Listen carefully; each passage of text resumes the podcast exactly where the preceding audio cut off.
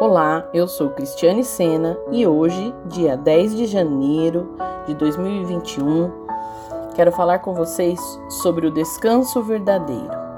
Em Mateus 11, 29, fala assim: Tomai sobre vós o meu jugo e aprendei de mim, que sou manso e humilde de coração, e encontrarei descanso para as vossas almas.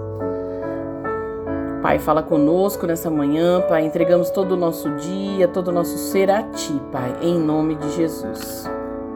Queridos, não se deixe abater pela bagunça e pela confusão que tem dominado a sua vida. Se você se concentrar demais nas pequenas tarefas que estão por fazer, descobrirá que não terminará nunca. Elas consumirão o mesmo tempo que você dedica a mim. Não tente executar todas as tarefas de uma só vez. Escolha as que precisam ser feitas hoje.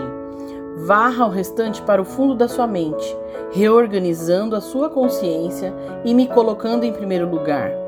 Seu principal objetivo é viver perto de mim. Nossa comunicação ficará melhor se sua mente estiver desimpedida e em comunhão comigo. Procure a mim continuamente por todo o dia, e a minha presença trará ordem aos seus pensamentos e derramará da minha paz em todo o seu ser.